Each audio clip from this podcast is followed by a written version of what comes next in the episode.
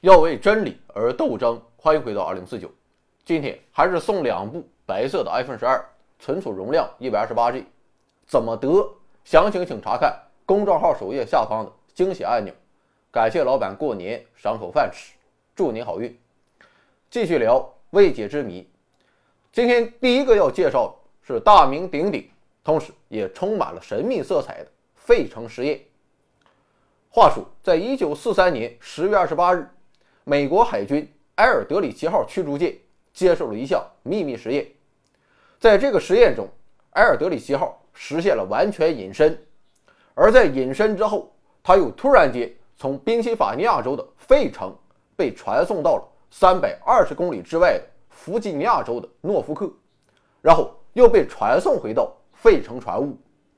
经过这么一番折腾之后，埃尔德里奇号上的船员是遭劳罪了，他们有的身体被嵌入到了船体之中，有的人完全消失不见了，有的人出现了可怕的身体症状，还有的人神志不清，几近疯狂。如果这个实验真实发生的话，毫无疑问啊，这必将是人类历史上最为疯狂的实验。当然了，绝大部分人都认为费城实验完全就是一派胡言。但支持者也有自己的根据，这便是统一场论。所谓的统一场论啊，相信很多老板都知道。我们的节目啊，过去也曾经充满科学精神啊介绍过。简单来说，就是统一场论试图利用数学来描述看似不可调和的引力场与电磁场之间的相互作用。啥意思？我也不知道。反正是为了搞这个理论。爱因斯坦耗费了晚年的大把时光，直到他去世也没有完成统一场论的构建。不过，也有人指出，爱因斯坦其实已经达成了目标，甚至是在外星人的指导下完成了统一场论。不过，在他去世之前，爱因斯坦却销毁了统一场论，因为他认为人类文明还没有发展到驾驭统一场论的程度。但是，爱因斯坦有可能向美国军方分享了自己的知识成果。毕竟，从1943年开始，爱因斯坦便为美国海军部工作。美国军方对外宣称，爱因斯坦负责炸药方面的研究。那么，是否就是爱因斯坦为费城实验提供了理论平台呢？美国军方当然矢口否认，他们声称埃尔德里奇号从来就没有去过诺福克。而且当时有个士兵对外宣称自己是弗鲁塞斯号的船员，他在诺福克亲眼目睹了埃尔德里希号的凭空出现。但美国军方同时也指出，弗鲁塞斯号当时也不在诺福克。真实情况是，埃尔德里希号他哪也没有去，就待在费城的船坞之中。当时要对它进行消磁处理，可能就是这么一项常规工作。结果被喜欢搞大新闻的媒体一通渲染和夸大，啊，最后就变成了费城实验的故事。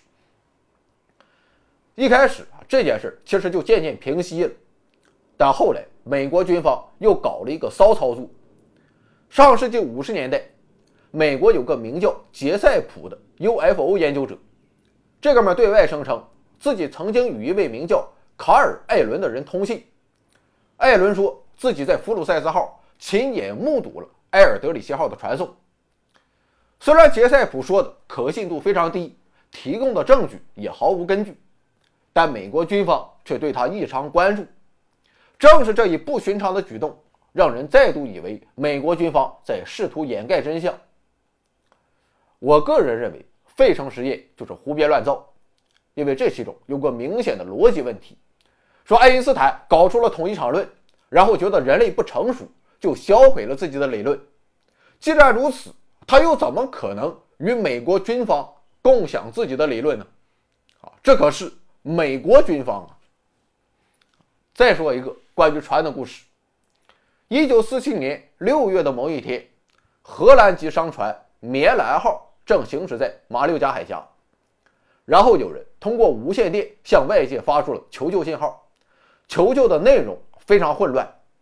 说求救，我们在漂流，所有船员包括船长都死了，躺在海图市和剑桥里，可能所有人都死了。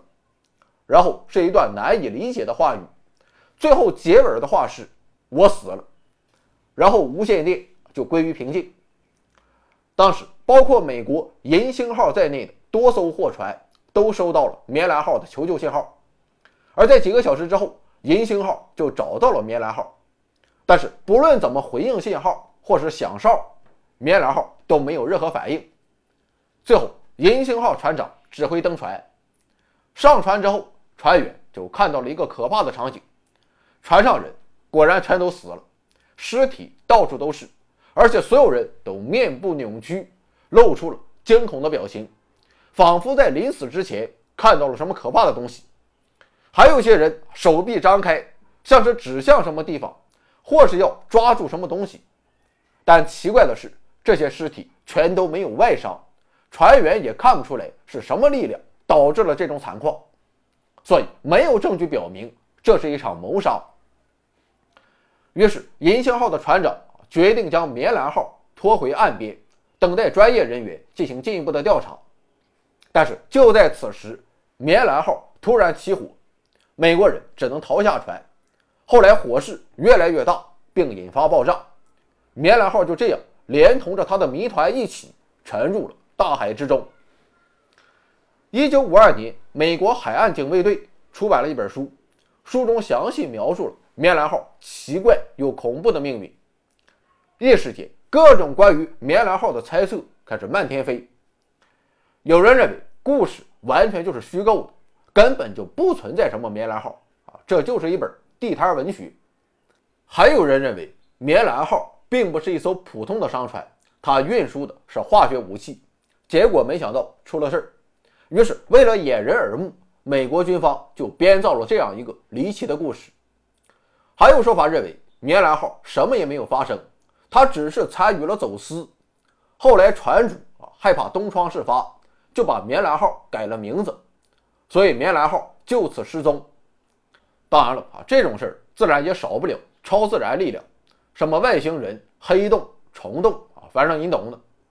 而与超自然力量一同出现，肯定也不能少了科学精神，什么海底甲烷泄漏、轮船锅炉泄漏，解释越多，谜团也就越多。最后再说一个关于船的故事，飞翔的荷兰人号，听名字你就知道，也是一艘荷兰的船。这个故事可以追溯到18世纪末，说在17世纪下半叶，荷兰人号军舰在非洲好望角遭遇了风暴袭击，结果沉船大海。不过没多久，就有欧洲水手声称，他们见到这艘大船依旧在大海中破浪前行，就像鬼魅一般。虽然受到了普遍怀疑，但是有关飞翔的荷兰人号的新的目击报告还是持续了几十年，甚至几百年。1881年，英国巴坎提号巡洋舰再度目击了这艘传说中的大船。这次目击在后来受到了尤其重视，因为其中的目击者之一是威尔士亲王，这哥们就是后来的英王乔治五世。而在二战期间，英国和德国的船只也多次报告说见到了飞翔的荷兰人。目前一种解释认为，这些目击事件都是真实的，发生的原因可能是某种未知的光学现象。还有解释认为，人长期漂在大海上，难免出现精神问题，最后就导致了集体的神经质。啊，当然了，也说不定他们见到的就是穿越到过去的埃尔德里奇号。理论与实践均证明，给本期节目转发、点赞、投币、评论、收藏，甚至是批判一番的老板，不久之后都会发财，而且是发大财。鲁迅，一九二六年八月。